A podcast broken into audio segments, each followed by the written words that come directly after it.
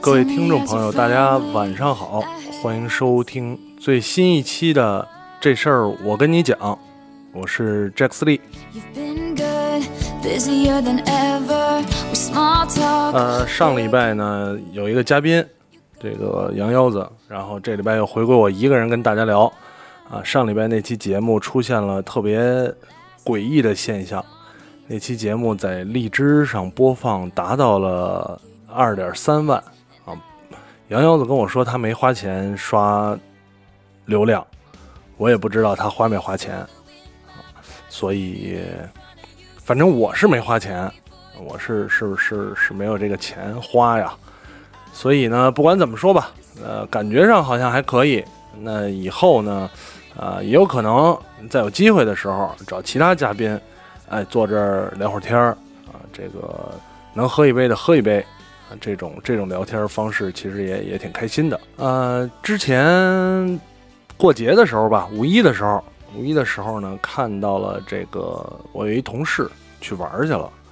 去新加坡玩啊，他发了照片，当时那种感觉就是，就突然一下感觉当年在新加坡的一些事儿呢，全反胃反反刍反出来了啊，全全反出来了，回忆起好多的事儿。朋友呢，这同事同事呢发了一张照片，是去去吃海鲜，这个珍宝海鲜啊，新加坡非常有名的一家珍宝海鲜，吃这个胡椒蟹的地方啊，然后呃就想起来自己这个去新加坡上学的事儿。呃，好多老听众可能知道，我呢大学毕业之后不学无术，啊、这个没有没有想怎么踏踏实实找工作，而是呢选择了一条逃避之路。所谓逃避之路呢，就是出国留学。呃，出国留学本来一开始想去荷兰，觉得荷兰这个欲阿姆斯特丹嘛，欲望之都，啊，觉得挺适合我的。这毒蘑菇什么之类，挺酷的啊，又又有足球，所以呢，就先想去荷兰啊。但是荷兰需要一定程度的雅思考试，嗯，啊，我的英语水平众人皆知嘛，所以考了两次雅思都没有考到标准线，啊，就没有去荷兰。没有去荷兰呢，然后也是，啊、一个大学同学一块儿想出国的一个同学呢，他也没考过，他就说，哎，要不然去新加坡吧。我说新加坡，好不容易出一国，好歹去个欧洲国家，去他妈亚洲国家是几个意思啊？然后他就给我晓之以理，动之以情，忽悠我说新加坡怎么怎么好，咱们去新加坡呢，可以学这个叫 ACCA 的这个东西啊，国际特许注册会计师工会这么一个东西。然后呢，我在他的忽悠之下，我就想，哎，我数学相对来讲还牛逼一点儿，然后去学个会计倒也不是不成啊。听他说这个会计学出来多么多么屌，我想我回来可能也这么这么屌啊啊，所以我就去了新加坡。去了新加坡呢，然后谁曾想，会计根本他妈不是学数学，它是考你的记忆力啊。然后又折在了英语上，这个学习的事儿就不细说了。但是说实话，我觉得可能每个人，你到今天为止，你回忆你从懂事儿开始到今天，那你有总会有一个觉得最好的时光。我相信很多大部分人都不会觉得现在是最好的时光，很多的人都觉得可能以前某一段上小学、上初中、上大学。或者是刚参加工作，或者是啊、这个这个正值青春年少，任何时候都有可能。那那个是最好的时光啊！我我就每次回忆起来，我都觉得在新加坡是我最好的时光。为什么呢？那会儿真的是无忧无虑，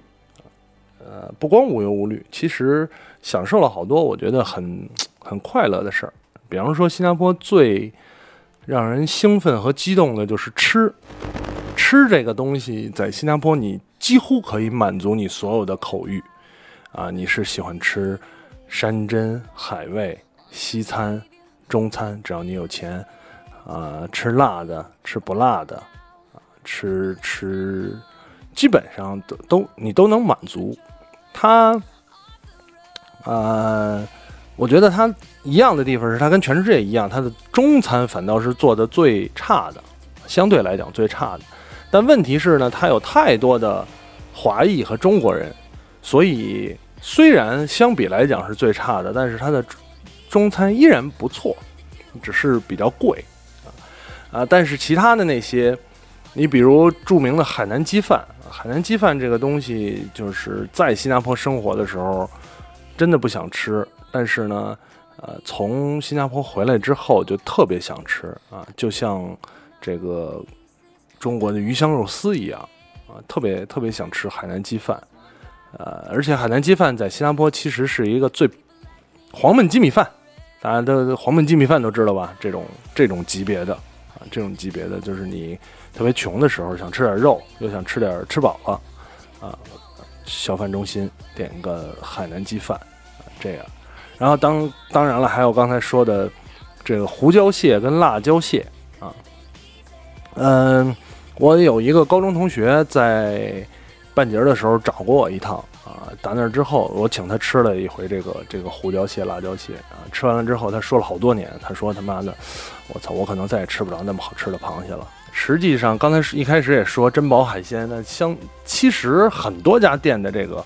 这个这个胡椒蟹、辣椒蟹都都非常好吃，肉特别多，跟吃鸡腿一样，鸡腿大的螃蟹腿儿。啊，除了当然除了这些有特色的，实际上新加坡的西餐啊，然后这些你比方说东南亚风的呀，然后甚至它夜市啊，基基本上你住的地方周围都会有一个小贩中心，它小贩中心呢是卖各种吃的呀、各种东西的这么一个，在每一个社区周围都有啊，总会有一个摊位在你的晚饭之后，大概是八九点钟的时候开始卖炒米粉。著名的星洲炒米粉，星洲炒米粉实际上在新加坡是不放咖喱粉的，它就是那种炒米粉，呃，有配菜。你点一份炒米粉，你说我可以加鱼饼、鸡翅、煎蛋、加菜，是吧？加各种各样的东西，特别好吃，真的特别好吃。啊，这个东西是我在新加坡又便宜又始终没有吃腻的，每天都想都会想来一份儿。特别真是真的特别特，尤其配上它那个甜甜的辣椒，啊，所以所以是这样。所以有一次啊，挺早之前了，我有一个朋友去新加坡，去新加坡之前呢，跟我咨询了好多，咨询好多，我就给他讲，我说哪家哪家的什么什么好吃，啊，到后来回来之后呢，他也也也也没都吃，他是说觉得没什么功夫。就把这个吃的就省了啊，我也没说什么，我就笑了笑啊，说你白去了，然后呢，这个朋友可能从此就不再联系了。总之，总之啊，这是吃，这是吃。然后实际上，其实啊，在那边的娱乐生活，当时觉得很无聊，现在想想呢，也挺无聊，但反倒是。有可能是因为年纪大了，有可能是因为工作时间长了，会觉得那样的生活也挺屌的啊。就是，其实你说新加坡，它的生活不慢，它一个金融城市啊，做金融的很多，它不慢啊。但是呢，它而且再加上，其实这个城市也没有很，就是很给你很温暖的感觉。可是，可是你会觉得它它。生活起来很舒适，啊，不用太担心什么，你不用担心，啊，这个挤不上地铁，啊，因为大家都排队，啊，你不用担心这个，比方说过马路时候，你只要遵守交通规则，你不用担心这个车会突然撞到你，啊，啊，你也不用担心，呃，迷路。迷路，因为它地儿不大呀，所以所以你几乎几乎不用不用担心太多的什么啊，你呃，比方说像咱们这儿的医疗问题，在新加坡其实你也不用真的不用担心医疗问题，你只需要担心你花得起花不起看病的钱啊，就是这样啊。当然了，我觉得那段时间现在回想起来那么有意思，也是因为呃年龄段的关系啊。那个时候虽然去国外上学，但是人生也没有什么太多的负担，也没有什么太多的目标。呃，当时跟我一块儿去那个同学呢，是我大学同学，也是我当时的女朋友。啊，两个人在新加坡这个呃不断的呃发生冲突啊、吵架也好啊，还是说呃一块儿生活也好，虽然过去很长时间了，但是你现在想起来都是都还有点意思，毕竟那是自己青春年少的时候。呃，说这些呢，主要也是借着那天看到同事发的照片儿，啊，我就想起了好多好多事儿，啊，有点儿有点儿闲聊点儿自己的事儿吧，这种这种想法。也是，其实从上学回来之后，呃，很长时间了，都说想再回去玩一趟，一直也没有机会，特别特别想回顾一下自己的青春年少的时候。嗯，有不少的听众，嗯，有的聊的听众，每次从新加坡回来的时候，都会特意给我带这个文东记的海南鸡饭。有一个有一个听众带了，真的是 好吃啊，确实确实好吃。虽然坐了一趟飞机六个多小时回来，依然很好吃啊，非常感谢啊！也希望大家是吧，谁再从新加坡回来，也可以给我带这个海南鸡饭嘛。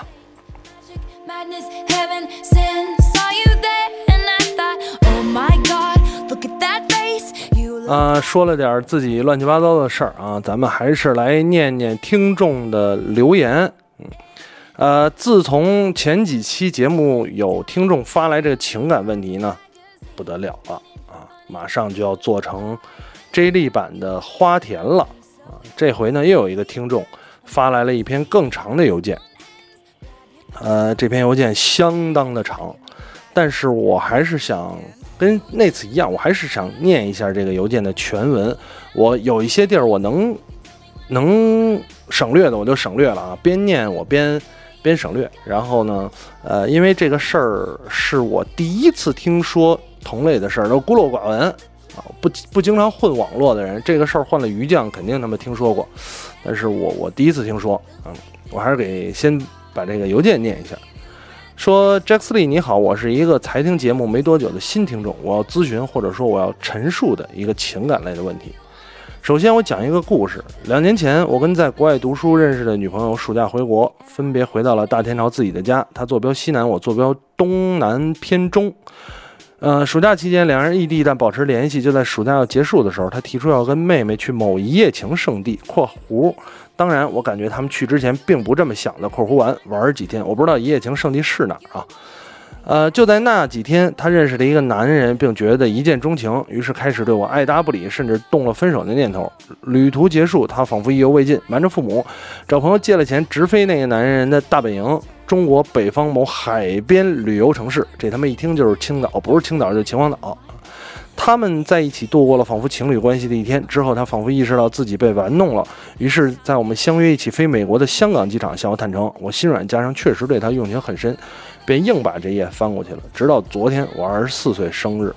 啊，这个那个事儿应该是发生在二十二岁的时候。二十四岁生日，我收到一个链接，里面是一个长帖，几乎完整的描述了以上我交代的一切，以那个男人的视角，并且呢，这篇文章作为一个 PUA。啊，P 英文 PUA 教科书被抛到了某 PUA 教学团队的公众号。啊，该文中（括弧）该文中有聊天记录、我女朋友照片，便有过万的阅读量（括弧完）。在度过一个煎熬的生日之后，我还是忍不住用对话的方式尝试跟女友解决这个问题，让她看到了她当年的愚蠢行为。在此，我要交代，我不知道是谁发给我的链接，也不知道专挑我生日这天用意何在。啊，他给你个生日大礼啊！但我不打算追究。接着，我开手开始着手去研究 PUA 这个东西，新世界的大门就这样对我敞开了。简单说，这个 PUA 的全称是 Pick Up Artist，翻译过来叫搭讪艺术家。直白一点，按我理解就是一群职业约炮男啊。他写的 P 啊，约 P 男，P 约 P 男这个词念出来不太好听，我直接给他翻译过来了。而 PUA 培训或者教学呢，现在已经是一个产业化的东西了，收费高昂，手把手从如何传照片、聊天、打扮教起，教荷尔蒙旺盛的男青年约炮。知乎上某 PUA 圈知名人士大言不惭地说：“我经历过三百七十个女人，我的女朋友在两年前就是被一个 PUA 导师套路了一把，对吧？这个这人生充满了套路。”并且当做一个案例写在了他的教材当中。在我对 PUA 还不是那么了解的时候呢，我对有的聊季度观影中提出的小镇青年、三四五六线城市青年这样的概念持保留态度。当我在了解 PUA 之后啊，我开始对这些概念有深刻的印象。如今 PUA 的受众很大一部分是这些非一二线城市男青年，再加上一些像我这样感情上受挫却又对自己缺乏理性认知的。一二线男青年啊，PUA 的教程包括线上私教指导，还有不定期举行的叉叉计划啊。括弧叉叉是前文中提过的某知名一夜情圣地，这个叉叉到底是哪儿？呃，括弧完我也想知道啊。价格不菲，单课时八百，时间跨度更长就上千甚至上万。而叉叉计划直接标价一万人民币，这些钱呢不算太少，但又不至于太多到出不起的地步。荷尔蒙旺盛却又缺乏认知、缺乏生活经历、少有个人爱的这个，啊，就是有些人掏得起啊。针对掏不起的人呢，他们一样有办法把他们留住，至少是成为潜在的未来客户。这个办法就是更就是 PUA 更 low 的地方了，就是打情色擦边球的导师或者学员呢聊骚女青年的聊天记录。而这个导师个人现在身份往往冠着二级心理咨询师、情感导师的名号。为什么我说我对小镇青年认知有所加深呢？因为我个人经历这个事儿，不得不承认，啊，我和我女朋友来自四线的青年和小镇青年，就拿最近电视剧打比方，有知识、有文化、有视盲的安迪、曲筱绡、关关会上这种男人的套吗？啊，安迪、曲筱绡我不知道，关关不好说，啊，还是那些类似邱莹莹、樊胜美这样的女性更容易上钩呢？樊胜美只要有钱就他妈能上钩。这个这个是最近一个电视剧啊，我很痴迷的一个电视剧叫《欢乐颂》。记得我前面说过我是硬翻过那一篇了吗？这两年来我确实心存芥蒂，因为我不能接受在一段感情中好像被生硬的插入了另一段感情啊。但是在我了解以上我所说的一切之后，我知道两年前输给了怎样的对手，输给了专业人士，这这意思。我如今看到我女朋友逐渐从邱莹莹变成关关啊，我也释怀了。这个。不予置评这句啊，以上就是我的故事观点，希望不会太长，上不了你的节目，我想听听你的点评，或者呢，你也可以把这些文字推给花田啊，我不不推给花田，我来来这个事儿啊。为什么我想聊这个事儿呢？首先，这个他说这个 PUA 啊，Pick Up Artist 这个事儿也是我第一次听说，从来没有听说过。我以前听说过类似的这种教你怎么搭讪女生啊，怎么怎么开始一段感情啊，怎么处理两性关系这种，但是。啊，没有没听说过这种还形成圈子的啊，一个挺挺挺挺屌的一件事儿啊。我觉得可能有很多听众听完了这期节目，也说不定会想尝试，说不定会想尝试这样的团体，学习一下自己到底能不能从中获取一些什么利益，或者是获取一些想要的东西啊，嗯。怎么说这个东西呢？我觉得，说实话啊，说实话，我觉得这件事儿在很很多事儿都是这么评价。我觉得这在于他有没有犯法啊？嗯，如果说没有在没有犯法的情况下啊，没有进行这个强制的，比方说暴力手段、诈骗行为以及呢这种严重的欺诈行为，在没有这个这个犯法之前啊。Pick up 就是搭讪这件事儿，啊，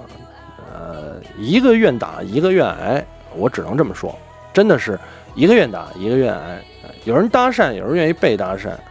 呃，搭讪成功与否，对吧？绝对不是一个人的问题啊啊！搭讪确实是一门技巧，确实是一门技巧。这种技巧呢，你用的用在这个这个窄方面窄窄的道路上，呃，就是搭讪。你用的宽泛一点，实际上它是与陌生人，啊，迅速拉近关系，一种人与人之间交往的方式，很有很丰富的理论知识啊。当然，我个人认为，把这些理论知识拿出来形成套路，进行办班、开班授课收费啊，嗯，怎么说呢？你说它可耻吗？咱们举个例子啊，他说一节课八百这件事儿，实际上你知道，呃。有现现在很流行健身私教这个这个职业啊，在北京地区呢，健身私教基本上是三百一节课起，这些教练呢也是用自己学来的呃套路，这种对身体锻炼的套路啊，对这个这个健身的套路啊，来给你培训啊，一节课三百起，还有更贵的啊。你说这两件事儿有有怎么样的本质的区别？我个人觉得，如果说因为你给我介绍的情况下，我看他似乎没有违法啊，似乎没有违法的情况，那我觉得或许来说没有什么本质的区别。他教人健身和教人搭讪，我觉得是一样的。你怎么知道他健身的目的不是为了搭讪，对吧？所以，所以这个事儿，只要不是教人怎么违法犯罪。我倒是觉得还好。你说你二十二岁的时候，女朋友碰上了这样的人，说实话，啊，年轻的小女生碰到了这种经验丰富的职业人士，难免不上当。这个，这个，这业余选手在职业选手面前呢，总是啊破绽百出。我觉得这个没办法，赶上了，赶上了。比方说你你你赶上了个小偷啊，怎么办？确实没有办法，但是小偷还是违法的，他，呃，这个事儿你很难还很难用法律界定啊。但是我个人倒是觉得你现在也不用太在意啊。第一呢，从你的描述里看，好像女朋友首先女朋友没对这件事上瘾啊，这个就没让这篇邮件发展成一个狗血的剧情。呃，它还是一个一个告诉我们一个新新新世界的这么一个邮件啊啊，不是发展成一个狗血的剧情邮件，所以我觉得这个是好事儿，好事儿啊。人总要不断的跌倒再长大，跌倒再长大，感情生活、这个工作生活都是这样，你都是只有摔过了啊，你才操站起来不能再他妈摔了这种。所以我倒是觉得也挺好，你也不用太在意这件事儿，嗯，而且呢，呃，年轻的时候会觉得，这个一段感情当中好像被生硬的插入了另一段感情，啊，嗯，等我觉得可能等你年纪大一点了，或者是摔得多了，或者是变成老炮儿了这种啊，老炮儿了之后呢，都会都会觉得。反倒是这样，可能会更更好，呃，不能说更好吧，更合理啊，就是在一段感情当中，可能被生硬的插入了多个小段儿啊，这种可能更合理啊。说白了就是，就是这橡皮筋不能老绷着，你知道有张有弛啊，这这这句话，你橡皮筋老绷着呀，早晚得断，早晚得皮。就是你一段感情啊。你跟你女朋友之间的关系，永远就你们两个人，永远保持一个态度，啊，总会皮的，啊。那你说，比方说两个人在一块儿的时候热恋，然后呢，进入到一个长期的阶段的时候，你有张有弛，怎么怎么张弛，对吧？你总不能说双方互相冷淡下来吧？那只能往往往往张了来，哎，不能老张啊，张到什么张张上天了，对吧？也不行，所以。在说的说的夸张一点儿，在不影响双方选择幸福的情况下，我觉得这个事儿，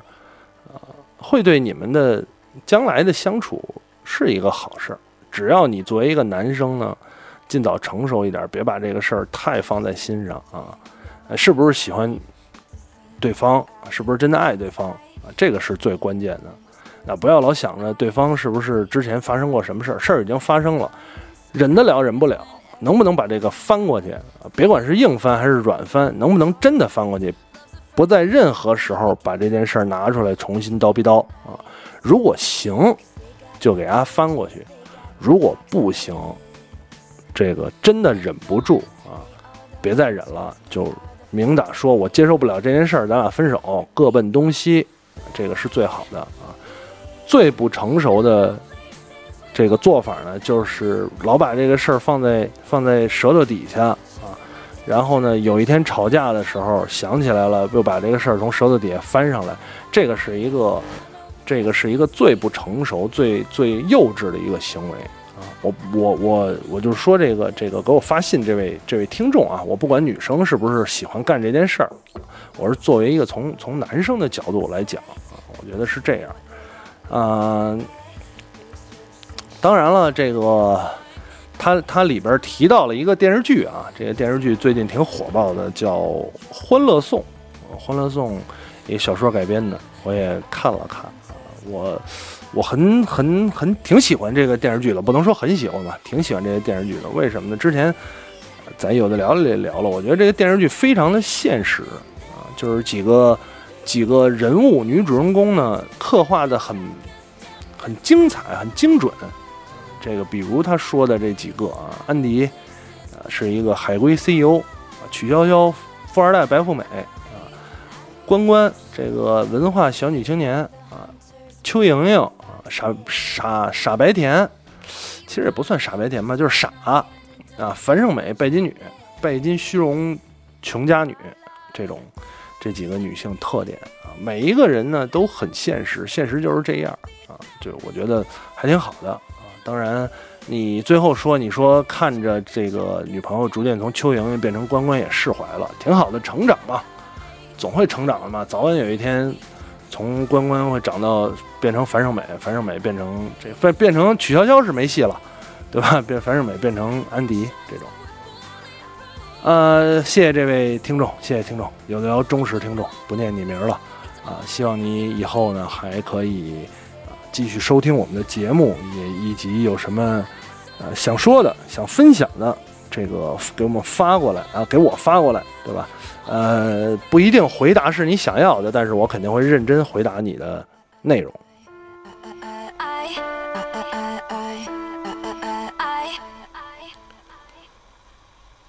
嗯、这个念了一封邮件啊，今天聊了聊自己的事儿，念了念邮件，哎，我操，时间可能就要差不多了啊，没关系，我再啊找一找这个微信上的一些小留言给大家念一念啊，微信上有有一些小留言，嗯、有听众提问说不喜欢自己现在的老板，但是留恋现在的工作和公司怎么办？对，就知道你会问为什么不喜欢现在的老板，好吧？因为他心胸比较狭隘，对于能力强但是不是很顺从他的员工都挤走了，且多半通过向总部大老板打小报告，或者或者给他人穿小鞋的方式。还有一点，本人比较不喜欢就是他对上和对下的态度截然相反，对上唯唯诺诺，对下呢，呃，颐指气使。谢谢，祝小当家这个开心啊！这个听众啊，首先呢，看过半泽直树没有啊？半泽直树说说里边就说了说，呃，怎么怎么说来着？就是下属的功劳被上司领，上司的这个锅由下属来背，这个是职场的一个铁则啊。呃，他说的这些呢，在职场上很多人都可能遇到，啊，这个是一个很很正常的做法。我个人觉得啊，一种职场很正常的做法，不能说它好不好，但是它是正常。所以简单来说，你不喜欢自己的现在的老板，留恋现在的工作和环境，对吧？那你喜欢什么样的老板？你选择工作之前，要不要先选择老板？啊，你是不是要跟你的这个另一半啊？你是不是要在他手底下做工作？比方说你你是不是要给你的男朋友或者女朋友或者老婆或者老公打工？你是不是要这么干？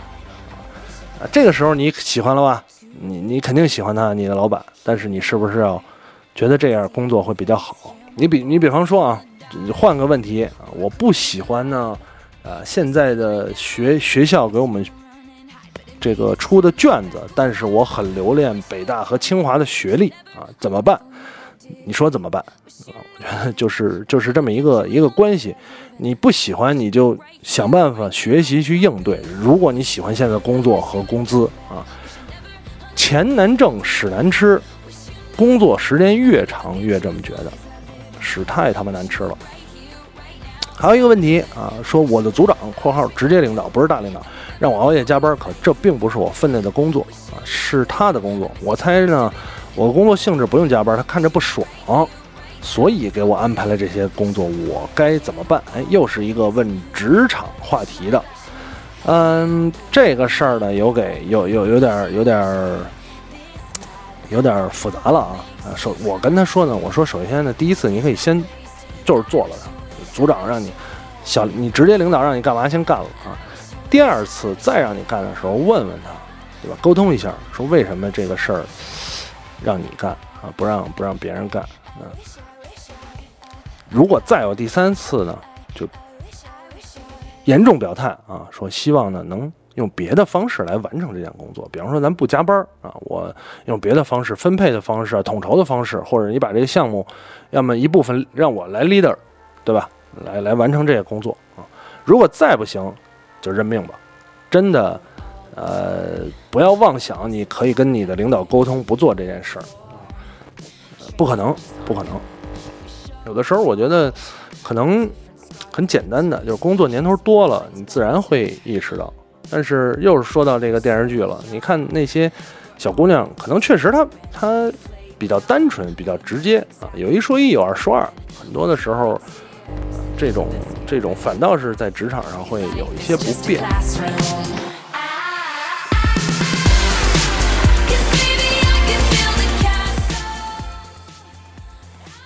呃，时间差不多了。今天其实刚开始的时候呢，跟大家聊了聊我个人的一些一些事儿啊，不知道可能有的人感兴趣，有人说你傻逼吧，聊这些干嘛？然后呢，呃，又跟大家分享了一个长邮件啊，实际上这个长邮件真的还还还挺开阔眼界的，当然还有一些听众的其他问题啊，也非常感谢所有发来问题的听众啊。最近呢，问题和打赏都不太多，都不太多，所以大家注意注意啊，注意点这个最近的局势，啊、是吧？呃，然后，然后呢，其实说点有的聊的事儿，有的聊，马上又到五周年了啊，这个呃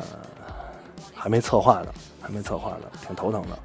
啊，再加上最近其实几个人的事儿都挺多的，现在有点着急呀、有点着急。